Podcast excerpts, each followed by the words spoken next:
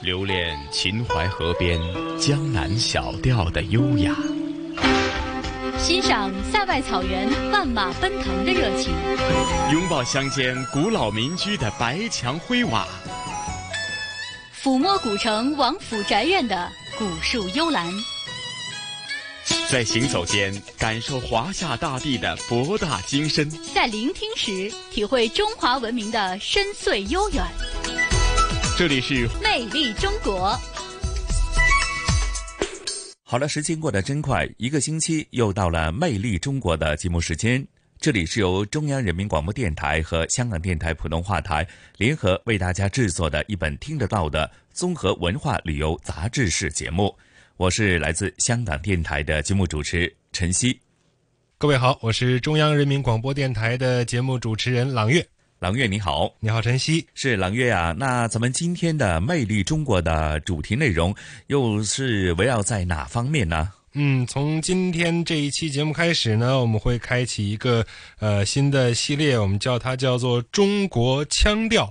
呃，在这个系列当中，我们会聚焦。呃，中国这片土地上各地的，包括地方的戏曲剧种，然后包括一些，比方说民族乐器，以及包括一些非物质的文化遗产等等，就是文化艺术的各个方面和领域，我们一起通过声音去领略这些，包括地方戏、包括民族乐器等等在内，这些我们民族自己的声音，以及他们所承载的我们的历史和文化的传承。是朗月啊，我们通常都说。呢，一方水土养一方人，那同时也孕育出呢一方水土所独特的一种文化的氛围。那比方说地方戏曲，或者呃，它所包含的很多内容啊，其实就是从普罗大众的日常社会生活当中，经过了呃岁月的变迁、历史的转变当中，不断的形成自己一种文化艺术的一种风格。那今天魅力中国将会首先和大家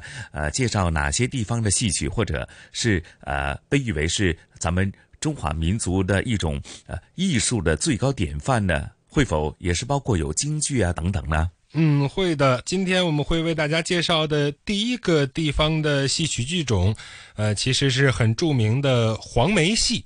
啊，其实我们知道，事到如今，我们放眼世界哈，其实呃，包括。中国人包括外国人，可能提到中国的戏曲，除了很著名的我们的国粹京剧之外，呃，最为出名的可能就是黄梅戏啊。可能提到黄梅戏这个剧种的名字，可能还不是很熟悉，但是有一个，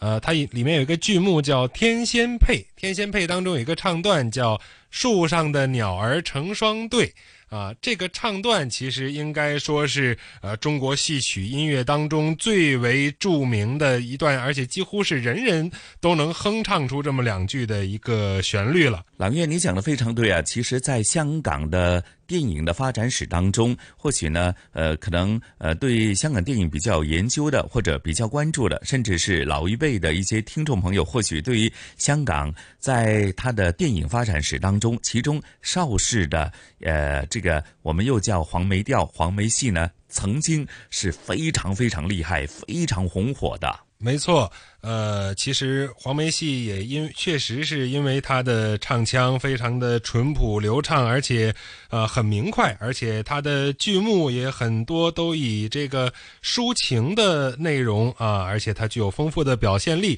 所以也确实是得到了呃很多很多人的这个喜爱，包括在大江南北，甚至是全球各地都有很高的声誉。呃，而在二零零六年的五月份呢，黄梅戏也是经过国务院的批准，被列入了我们国家的第一批的国家级的非物质文化遗产名录当中了。嗯，是那朗月啊，咱们的节目就事不宜迟，马上为大家呃介绍一个专题节目，有关于黄梅戏的历史以及它的文化艺术的价值，呃，让大家有更深入的一个了解，好吗？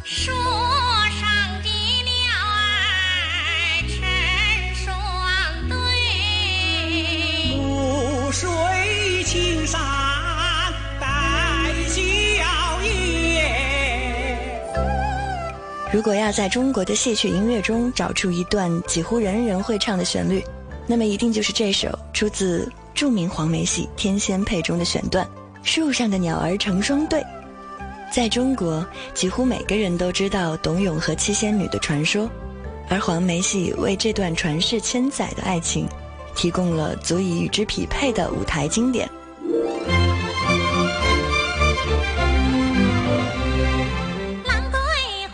黄梅戏原名黄梅调、采茶戏等，人们对于黄梅戏的第一印象往往是好听、好唱。那是因为黄梅戏最初是由民间的小戏发展而来的，富有地方民歌风味，因此便具有了唱腔婉转动听、表演朴实自然的特点。经典对唱“打猪草之对花”就是黄梅调小戏的典型唱段。对儿喂呀，对儿喂，对儿喂你为啥喂叫做什么话？好听通俗，易于传播，人人喜爱的黄梅戏堪称戏曲中的流行歌曲。当这样的黄梅戏遇见了电影电视剧，它在全国的迅速流行几乎是一种必然。严凤英、王少舫、马兰、吴琼、韩再芬，他们是家喻户晓的戏曲偶像。天仙配、女驸马、牛郎织女，成为陪伴几代中国人的黄梅戏经典。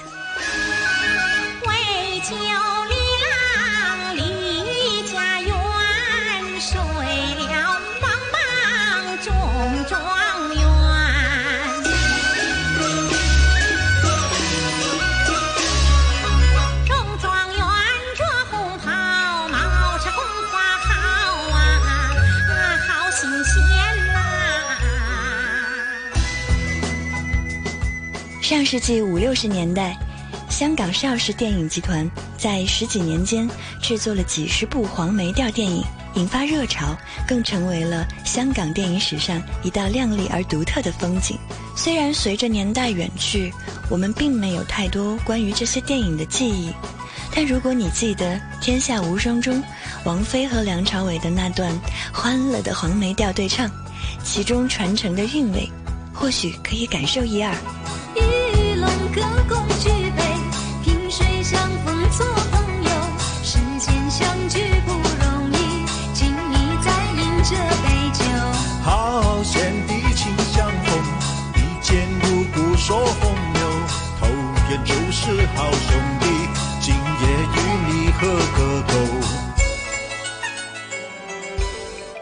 如今，黄梅戏与其他的传统戏曲一样，都面临着传承与发展的问题。而这也是作为当代黄梅戏代表人物的韩再芬等人一直在思考的问题。我觉得传承它实际上更重要的不是传承一种形似的东西，更重要的是一种神，就是精神。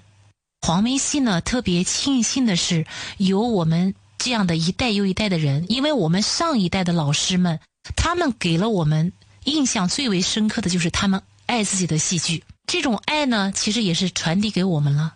当我们懂得了这个戏剧里面的美，所以我们就不会那么轻易的抛弃它。这样的思考让韩再芬不再止于个人舞台艺术的钻研，而把目光投向了更长远的地方，建立再分剧团，推广黄梅文化，培养新演员，创作新作品。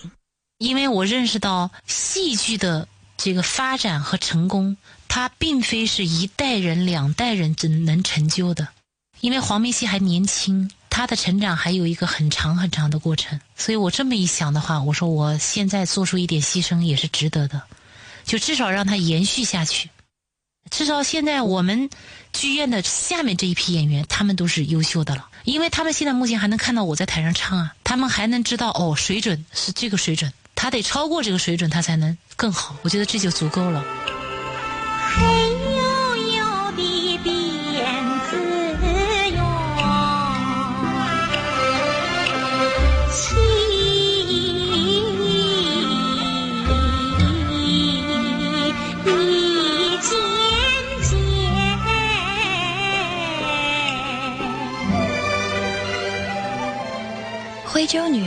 徽州往事，东坡，大清名相。新时代的黄梅戏开始有了新的面貌。安庆黄梅戏艺术节、湖北黄梅戏艺术节、国家大剧院黄梅戏艺术周，越来越多的人又重新走进了戏院，感受黄梅戏的精彩。今年正值第二届国家大剧院黄梅戏艺术周，国家大剧院品牌中心项目人崔磊对此深有感触。今年是国家大剧院第二届黄梅戏艺术周了。中国的很多戏曲剧种是有地域性的，但黄梅戏好像地域性的这种好像比较少。北京的观众有很多观众也非常喜欢来自安徽的这个黄梅戏这个剧种哈。最受欢迎的应该是女驸马，其次呢是徽州女人。徽州女人这个戏也演了十多年了，基本上是爆满，一票难求。像很多观众不止看一遍了，我认识的一些戏迷就是二刷、三刷的都有。有的戏迷跟我说，说每次看都会落泪。黄梅戏的传承离不开年轻人，而校园正是打通黄梅戏传承的最佳通道。为桥梁立家园，睡了黄榜中状元。唱戏的这对姐妹花儿，是中国戏曲学院二零一六级多剧种专业学生王丽华和翟艳秋。说到黄梅戏在他们心中与众不同的魅力，两个九五后的女孩可谓是滔滔不绝。黄梅戏最打动我的地方就是特别的贴近生活，很朴实。我们现在不都爱看电视剧、爱看电影，喜欢去看大片。其实黄梅戏也是大片啊，你演的就是我心里面所表达的，我就是这样子的生活的，很亲切。那我们黄梅戏它会讲究字正腔圆，老师教的过程当中，他会要求字头、字腹、字尾，然后再就是韵味儿。就是你像做汤一样，少了任何一样调料的话，它那个汤就不是那个味道了。呃，有条件的话，我也希望可以办一个培训黄梅戏的班，然后让更多的年轻人去热爱黄梅戏。来来来来唱黄梅戏。面向年轻观众，面向城市，面向时代，今天的黄梅戏正焕发出新的生机和活力，展现它经久不衰的艺术魅力。好的，欢迎您继续锁定收听《魅力中国》节目，我是中央人民广播电台的节目主持人朗月。听众朋友们，大家好，我是来自香港电台的节目主持陈曦。哎呀，朗月啊，我相信呢，刚刚呃有关于黄梅戏又叫黄梅调的一个专题的介绍，我相信啊，可能很多收音机旁以及互联网上的听众朋友啊，一定是大有共鸣啊。嗯，是的。呃，其实黄梅戏也确实是因为它在它本身剧种的这个艺术发展的成就，再加上尤其是近代以来，它通过很多的呃电影、电视等等的艺术手段，也是为全世界海内外各地的人们所熟知的一个中国的地方戏的剧种。刚刚我们了解了黄梅戏之后，呃，在接下来的时间呢，我们会带大家了解的下一个剧种，其实呃跟黄梅戏也是一样的著名哈，它就是中国古老的这个戏曲声腔的剧种之一，著名的昆曲了。嗯，我相信说到昆曲呢，呃，很多听众朋友一定会对它呢，呃，真的是呃名字呢非常的了解哈。因为从明代开始呢，他曾经是呃称霸中国剧坛接近三百年。不过呢，可能呃随着时代的发展呢，社会的变迁呢，这种古老的唱腔呢，逐渐呢，呃呃淡出了人们的视野。那现在可能大家应该从一个宝玉的角度来讲呢，去认识昆曲，又叫昆腔，是吗？呃，没错，就是昆腔。确实，我们刚刚说到了，它其实是发源于公元的十四世纪啊，在江苏苏州，现在苏州的昆山的这个境内，所以呢，它得名叫做昆曲。而昆曲作为就是中国江南的这个地方戏剧啊，其实也是呃在江南的其他的戏剧，包括后来的呃徽剧，包括由徽剧后来产生的这个我们著名的国粹京剧，其实这当中都有昆曲的这个影子和昆曲的元素在里面。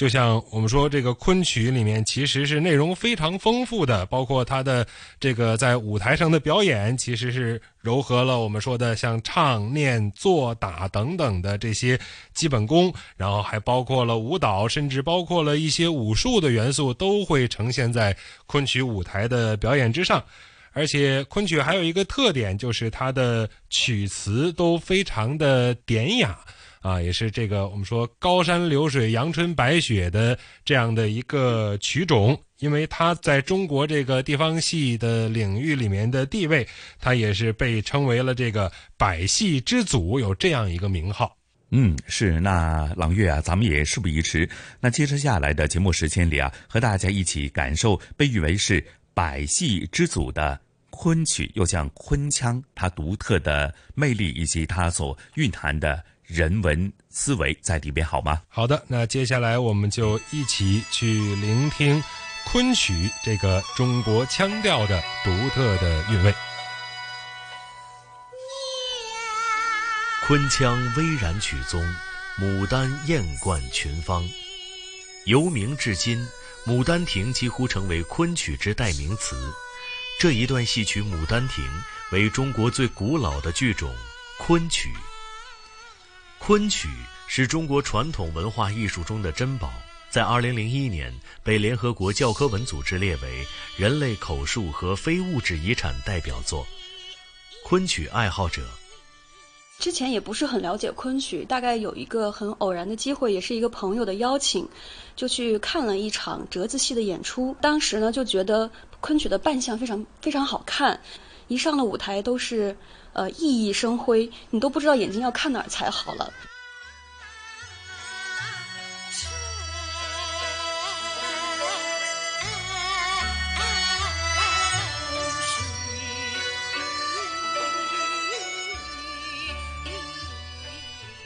昆曲又称昆剧、昆腔、昆山腔，发源于十四世纪中国的苏州太仓南码头。后经魏良辅等人的改良而走向全国，自明代中叶独领中国曲坛近三百年。昆曲糅合了唱念做打、舞蹈及武术等，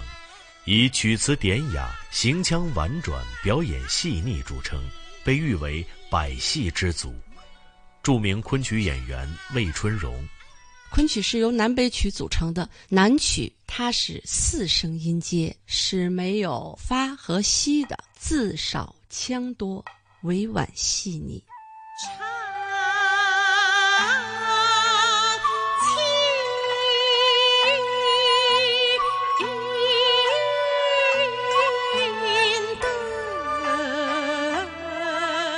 北曲呢，一般是七声音阶。哆来咪发嗦拉西都有，而且呢是字多腔少，慷慨激昂。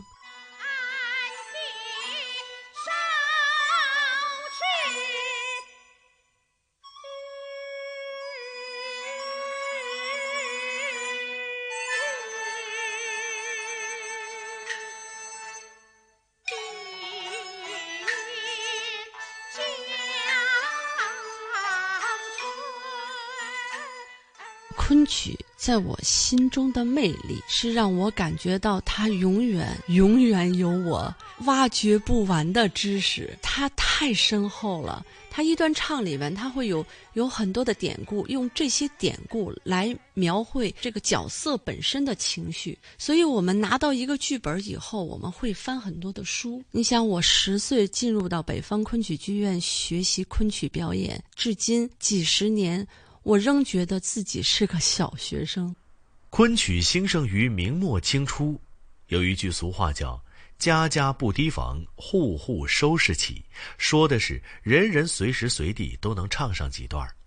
那时人们还经常举行曲会，以比赛的形式选出唱曲的优胜者，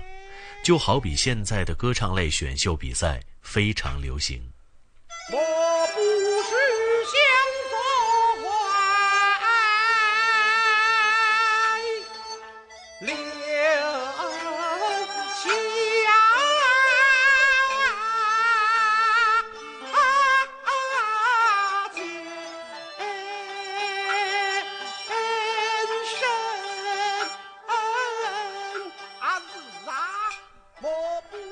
通过时代的变迁，从清朝后半叶开始，昆曲的知音逐渐稀少，昆曲曾日渐没落。北方昆曲剧院第一任院长韩世昌先生曾经说过这样一句话：“不惜歌者苦，但伤知音稀。”让中国这个最古老的剧种重新焕发光彩，势在必行。为了传承昆曲艺术，文化部制定了八项保护和振兴措施。除了政府扶持、艺术家自身努力外，昆曲似乎一直受到文化人的偏爱。他们敏锐地关注着昆曲的兴衰，在发展中鼓吹，在困境中坚守。现今，越来越多的人为昆曲事业做着努力。二零零四年。由白先勇主持制作的青春版《牡丹亭》开启了世界巡演，保留着昆曲的抽象写意，用以简驭繁的美学传统，利用现代剧场的种种概念，使传世经典以青春靓丽的形式出现在人们面前，再现一段跨越生死的爱情故事。演出至今，世界各地的很多年轻的戏曲爱好者被昆曲成功圈粉。昆曲爱好者，总之呢，我觉得昆曲作为一个非常古老的艺术门类，它需要我们能够用一种很认真，然后用一种很相对严肃的态度去面对它。那我想，每一个年轻人，如果你真的是非常喜欢这样一门艺术的话，也会让你的业余生活变得更加的丰富多彩。著名昆曲演员魏春荣。我们现在迎来了一个非常好的时代，昆曲被联合国列为人类口述非物质遗产代表名录以后，昆曲逐渐被大家所了解，而且呢，有更多的年轻的观众他愿意走进昆曲，了解中国的传统文化艺术，这个是我们非常高兴的。昆曲大江南北一共有七家院团。各自的院团呢，在培养年轻人方面呢，是下了很大的力量，给他们请老师，呃，给他们排新戏，有更多的机会能够让他们站到这个舞台上去做实践。这些青春靓丽的青年演员呢，呃，无形当中也成了一道美丽的风景线，吸收了一些青年的昆曲的粉丝和观众。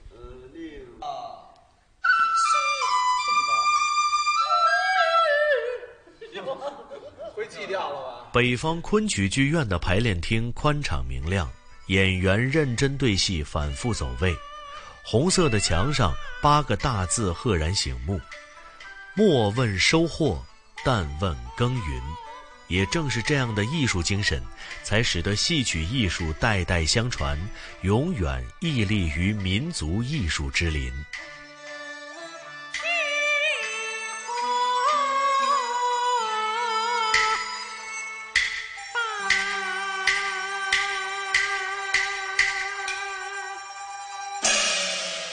是，这里还是由中央人民广播电台和香港电台普通话台联合为大家制作的《魅力中国》。哎呀，朗月啊，我相信呢，刚刚有关于这个昆曲和昆腔的这个专题节目啊，呃，那可能对于很多听众朋友来讲啊，呃，或许也是对呃昆曲这个被誉为是百戏之祖呢，呃，这个剧种呢，又加深了很多的认识，甚至说，为什么在传统的戏曲节目当中，我们有。这么一个重要的一个历史使命，如何去保育这种呃逐渐给人们淡忘的这个呃可以说是非常有优良中华文化精髓的剧种啊？嗯，确实，因为。呃，我们把昆曲称作是百戏之祖，给予昆曲这样一个呃非常高的一个地位，其实并不是因为说呃它时至今日还依然的非常的流行，但是确确实实我们现在很多的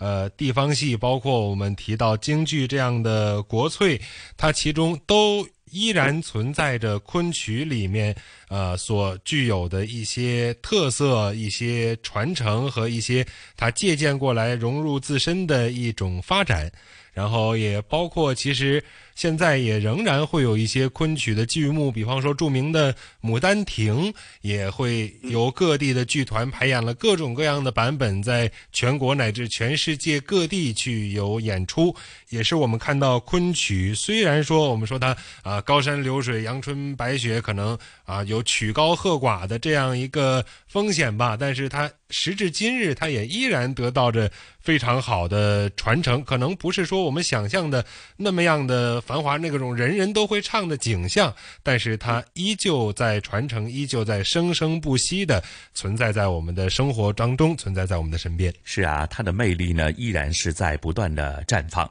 那说到这里啊，咱们接着下来的节目时间呢，朗月啊，应该是不得不提的就是咱们被誉为是国剧的京剧了吧？没错。那今天的接下来的时间，我们就一同要走进我们的国粹。啊，京剧其实京剧的名号确实是已经享誉中外了哈。就是尤其是很多很多的外国人，他们如果提到中国，可能呃，他们脑海里就首先会浮现的几个词语当中，一定会有呃京剧的这样一个名号。啊，京剧它其实是真正的出现，并不是像我们刚才说的昆曲那么久远啊。它其实是起源于清代的乾隆五十五年。也就是公元的一七九零年开始，原来在南方演出的四大徽班啊，四个演出徽剧的这个戏班子啊，分别是三庆、四喜、春台、和春。啊，这四个戏班子啊，这四大徽班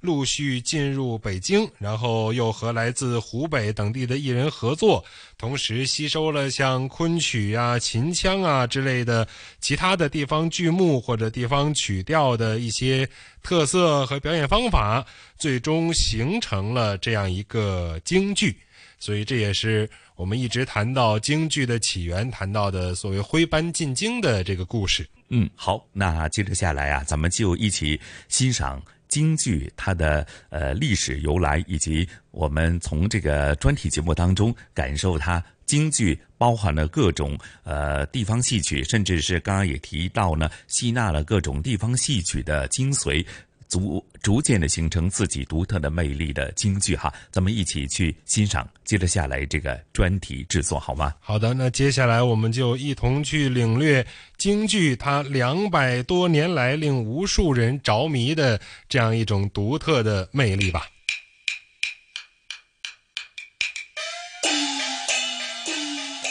京剧与国画、中医一起并称为三大国粹。他的名号早已享誉中外，两百多年来令无数人为他着迷。这一封是新来的巧，偏图皇忠臣功劳，站立在营门高声叫，大小二郎听更了。头痛。说起京剧艺术的代表人物，不得不提的就是梅兰芳。他的出现开创了生旦并重的新局面，自此老生不再独步天下，旦角儿也成为了京剧舞台最重要的行当之一。那时，梅兰芳、余叔岩、杨小楼被称为三大贤，也是历史上京剧发展最为鼎盛的时期。在梅兰芳出现之后，京剧界才开始有了流派一说，而流派对于京剧发展的意义何在呢？著名京剧演员王佩瑜这样说道：“京剧是由若干个行当和若干个流派组成的，如果没有行当，就没有生旦净丑啊，就没有角色；那么没有流派，就没有这个艺术的个性。流派也就是京剧艺术的个性，体现在京剧演员表演和演唱的细节之中。那么以梅派为例，它的特点是什么呢？来听听著名京剧演员梅派传人胡文阁的体会。”我觉得梅兰芳大师的戏吧，他伟大就伟大的在动的平淡中见真功，他不像别的派别都有很明显的特点，而梅派是没有特点的，极度的没有特点的，他永远东西都是横平竖直，中庸之道，这是梅梅派艺术的一个宗旨。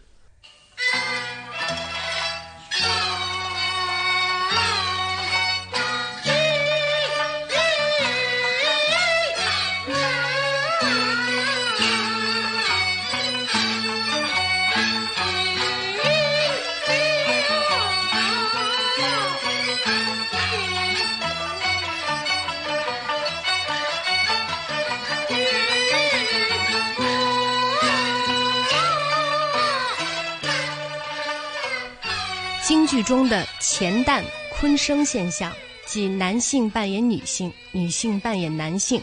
如今时常会被当作话题讨论。这是因为性别的反串特别容易引起关注和争议。不过，站在历史的角度来看，曾经的京剧界是不会有这样的争议的，因为京剧自形成后的很长一段时间，都只是一门男性的艺术。后来，随着社会的开化，尤其是新中国成立后，女性社会地位不断提升，才使得这门艺术变成了两性的艺术。王佩瑜说道。女孩子学老生，在入门的时候可能会引起一些人的关注。哦，有个女的唱老生了，这个本身它会引起一些话题。那么，当你在这个行业里面时间足够长了，足够被大家知道了以后，剩下的就是那些本质的东西，你到底够不够好？如果以西方现代戏剧的理论来看，京剧和音乐剧有许多类似的地方，都有唱段、对白、舞蹈。等等表现形式。不过，以现代戏剧的创作视角来看，京剧也有让人格外纳闷的地方。名角儿我们听过不少，为什么没有名导呢？王佩瑜说道：“京剧的特点就是表演中心制，过去就是角儿说了算。比如说，我天天要唱《黄杨洞》、唱《四郎探母》、唱《击鼓骂曹》，那我就得配一个旦角，一个花脸，再配个丑，我就能唱戏了。”这一套东西在我们京剧行业里面是非常非常完善的。哭戏演的怎么样，经常被当作衡量演员演技的指标之一。而在京剧的舞台上，即便是再揪心的情节，也很难见到演员真的流下泪来。这份看似不近人情的背后，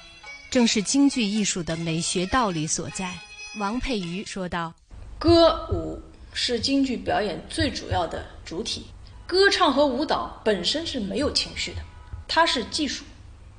我觉得京剧的在艺术上的呈现特别特别的能符合我们中国人在情感上的一种表达，在思想或者在哲学层面的一个表达，就是克制和圆融。传统艺术虽种类繁多，在当今时代却都面临一个相似的问题：传承与发展。正如这首早在一九九四年就发表的歌曲《说唱脸谱》里唱到的：“说实话，京剧脸谱本来确实挺好看，可唱的说的全是方言，怎么听也不懂，慢慢腾腾，咿咿呀呀哼上老半天。乐队伴奏一听，光是锣鼓家伙，longer ligger 三，么能够跟上时代，跟上潮流，吸引当代小青年？发展之道离不开创新。”身为国粹的京剧，即便有太多传统的规则和观念加深，也一直不放弃探索与时代产生新鲜反应的可能性。例如，现代京剧《沙家浜》就展现了京剧同交响结合的可能性。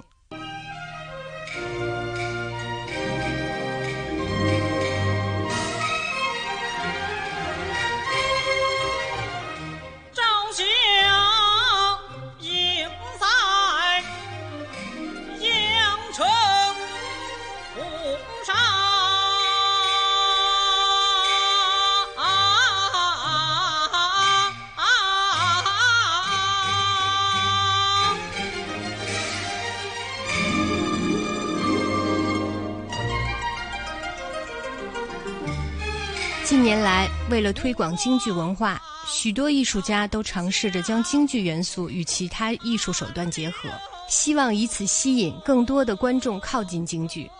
其中比较成功的一种方式，就是创作和演唱戏歌，将传统的戏曲元素与当代流行的音乐元素相结合，使得理解和传唱都更为容易。比如这一首加入了梅派唱腔特色的《梨花颂》。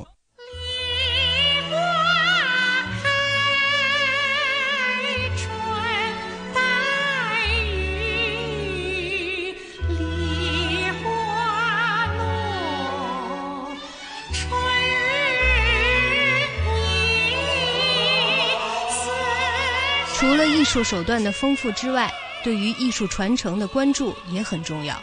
例如，京剧进校园等活动，不单单向孩子们提供艺术享受，更重要的是，它有着中华民族文化血脉传承的功能，潜移默化的传递民族文化自信。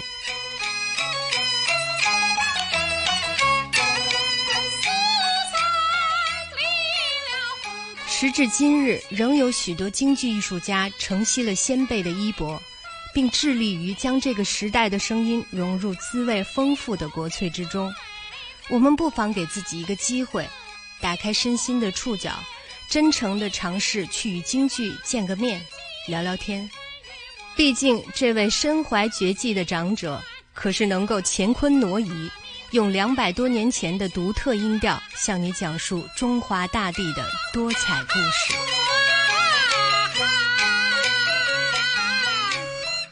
聆听东方神韵，乘船瑰丽宝藏，凉风有信，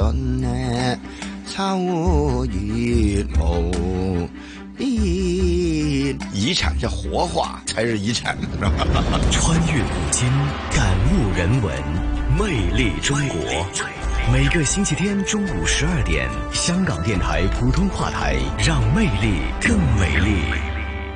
好的，欢迎您继续锁定收听由中央人民广播电台和香港电台普通话台共同为您带来的《魅力中国》节目。我是中央人民广播电台的节目主持人朗月。我是来自香港电台的节目主持陈曦。哎呀，朗月啊，刚刚我们又再度的重温了这个京剧独特的魅力啊。那说到京剧的魅力的话，或许呢，在聆听过程当中，我们过往或许对它呃不够了解，又或者呢，它的一些独特之处呢，还没有。真正的体会，我相信呢，刚刚的这个短小精干的专题制作啊，令大家一定会深有体会啊。嗯，是的，其实我们。通过这样一个可能短短几分钟的专题节目，没有办法很系统、很全面的呈现出这个京剧几百年的发展的历程，但是相信我们一定能够从中听到他在这个过程中所经历的一些呃很有趣的故事、很有趣的历史，也能够有一点在内心中有一点感受。如果我们有机会去真正的呃走进戏院或者走进一些演出场所来欣赏。这个京剧的这样一个国粹，我们也可以尝试着去看一看门道啊，看一看我们它里面的所有的唱念做打，它的唱腔曲调，它究竟有哪一些独特的特点，我们也可以更好的去欣赏和呃了解，以及后来传承我们的这个国粹的艺术。是的，是的，嗯。好，那接着下来的节目时间呢，是呃轮到香港故事呃隆重登场了。那接着下来，同时雨波和嘉宾主持，来自中国旅游出版社的副总编辑一哥陈一年呢，和大家一起呃也重温一段呢非常厚重的人文历史。那呃说的就是呢呃被誉为是香港一级历史建筑的圣母无原罪主教座堂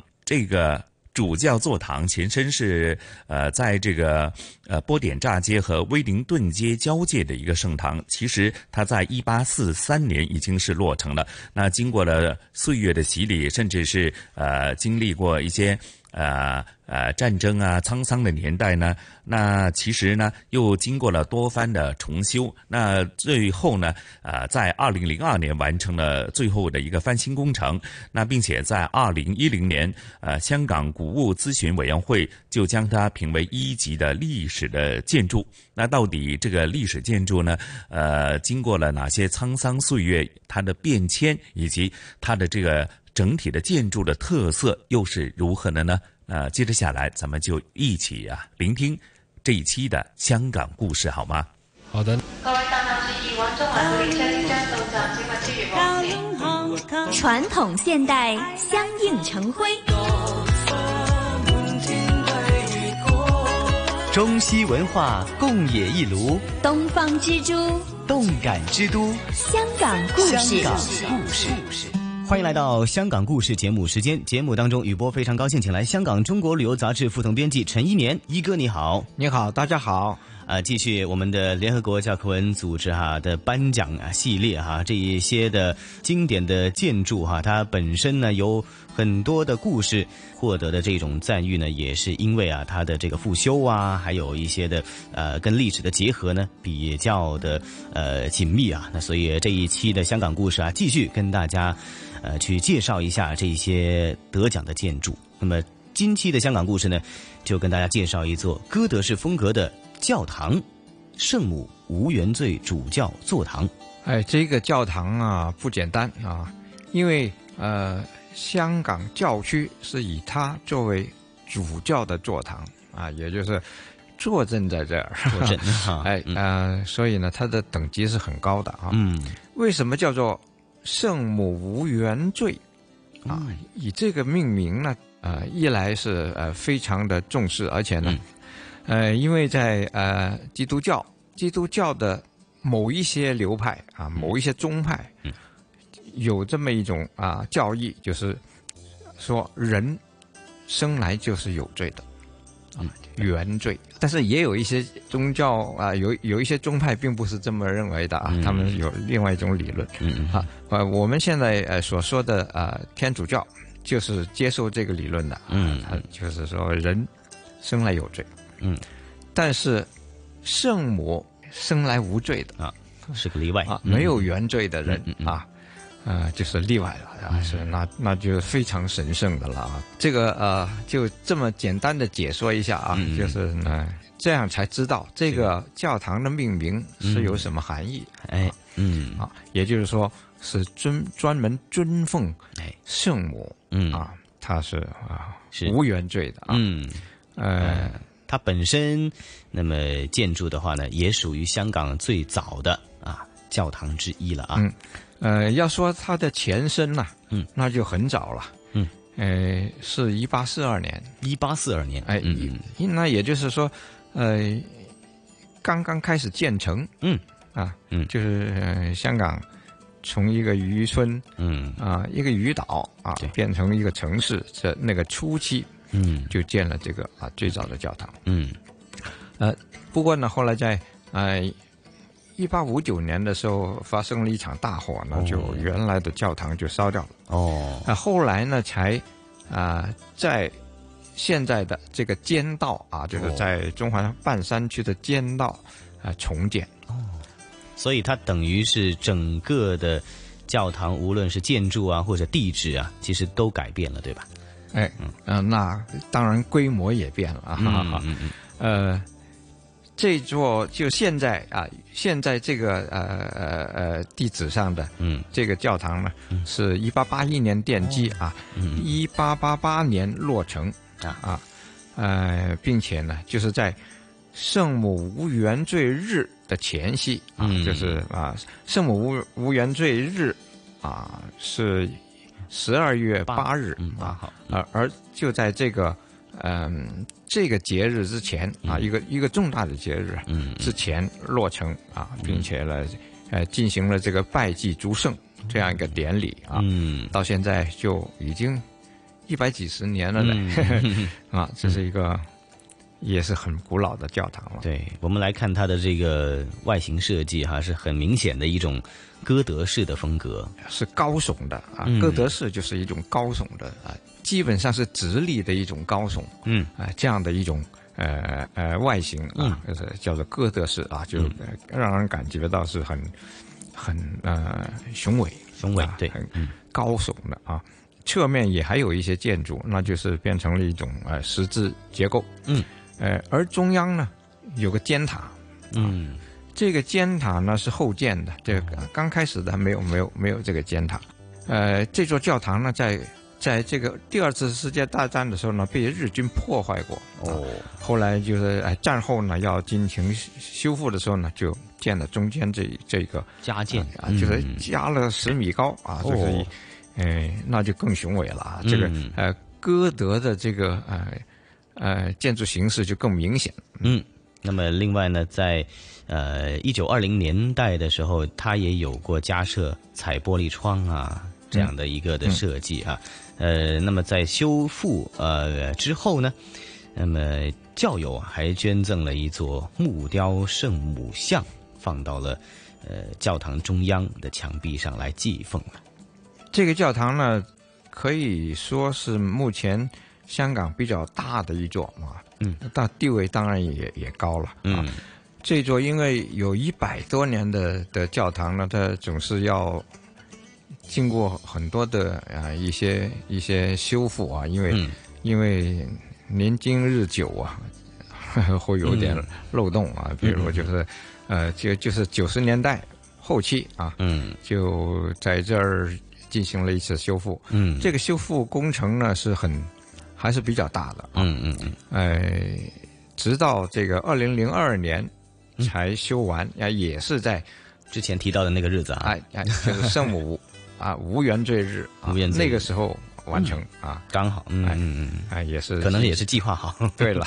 也就啊呃配合好进行一嗯。一次很很隆重的典礼啊，哎，所以这个计划的成功啊，就把这个主教座堂里面的文化遗产来保存了，所以才我们才看到联合国。呃，教科文呃组织就宣布哈、这个座堂呢获得了二零零三年度叫做亚太区文物古迹保护奖的这个荣誉奖。那么这个座堂里面，我们看到哈、其实也分成几个呃小堂啊。那么呃，具体呢有包括圣体小堂啊、福传小堂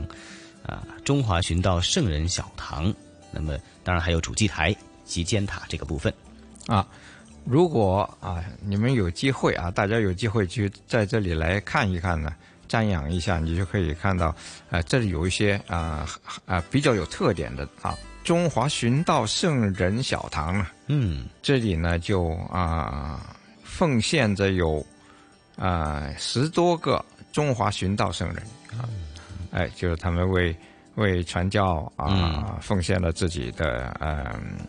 很多的经历，甚至是生命啊。嗯，哎，这里就包括了我们很熟悉的一利玛窦神父、啊，徐光启。徐光启曾经啊是法啊不是是明朝的一个大臣，礼部嗯，礼部尚书啊，礼部尚书。啊，就是很不简单的，嗯。就等于是个部长级的哎一个的干部。高官了啊 一个高官。国家部长级干部啊，嗯嗯嗯。他也信奉了天主教，哦。并且啊、成为呃可以说是开启啊，嗯。就是华人嗯、从事啊中国人呃在在这方面啊、做出很大贡献的一个一个呃呃教友，嗯嗯嗯，啊、这里一批呃很多都是中国人，啊。也有一些不是中国人，但是呢。他把自己啊、也献给了啊、中国，在中国传道啊，嗯。比如呃我们上次讲过的那个呃圣福若瑟神父啊、嗯啊，就是在盐田直岛哦。啊，在那里传教的啊，嗯嗯啊，这个圣福若瑟也嗯。啊神父啊，也也列也是在这里啊、呃奉祭的啊，嗯，所以这就是中华寻道圣人小堂里面哈、那么奉祭的这一些的有贡献的人物哈、当然还有呃，其余呢，大家有机会的话呢，也可以啊去呃，我们刚才说到的这个地方县址啊，是在这个中环的半山区的尖道啊，我们来可以参观一下圣母无缘罪主教座堂了，也结合他得奖的这一种的讯息来看一看香港保育这些历史建筑哈、所花费的一些啊、心思。那么这集香港故事非常谢谢一哥介绍。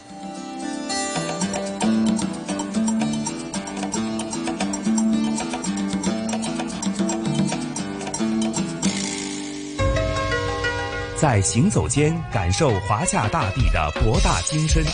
在聆听时体会中华文明的深邃悠远。魅力中国。魅力中国。好的，这里依然是由香港电台普通话台和中央人民广播电台共同为您带来的《魅力中国》节目，我是中央人民广播电台节目主持人朗月。我是来自香港电台的节目主持陈曦啊，啊，朗月啊，那聆听了咱们这一期的香港故事之后啊，咱们这一期《魅力中国》的节目时间整体又得要告一个段落了。是的，在今天的节目当中，我们呃，首先通过这个中国腔调的一个系列哈，我们走进了像包括黄梅戏、包括昆曲，也包括京剧，呃，这样三个特别具有历史的传承的故事，也具有各自的这个浓厚的特点的中国的地方的戏曲的剧种啊，了解了他们独特的风韵和他们特有的历史故事。呃，在刚刚的香港故事，我们也是呃走进了这个圣母无原罪主教座堂啊，这样一座有着呃一百七十多年历史的这样一座教堂。我们从这座古建筑的身上，也是看到和见证了它所经历过的那些历史沧桑的呃变化和背后的一些传奇的故事。嗯，是的。那咱们在临离开直播室呢，在结束今天的节目之前呢，咱们也预告一下哈。那像星期的“魅力中国”的主题，继续和大家关注的是中国腔调，继续和大家呃欣赏和分享呢呃在呃中国的各种地方戏曲当中的一些呃他们的独特的人文的魅力，以及它的这个剧种的独特的呃魅力，和大家再度的分享。那朗月和晨曦约定大家下星期同样的节目时间不见不散。再会，不见不散。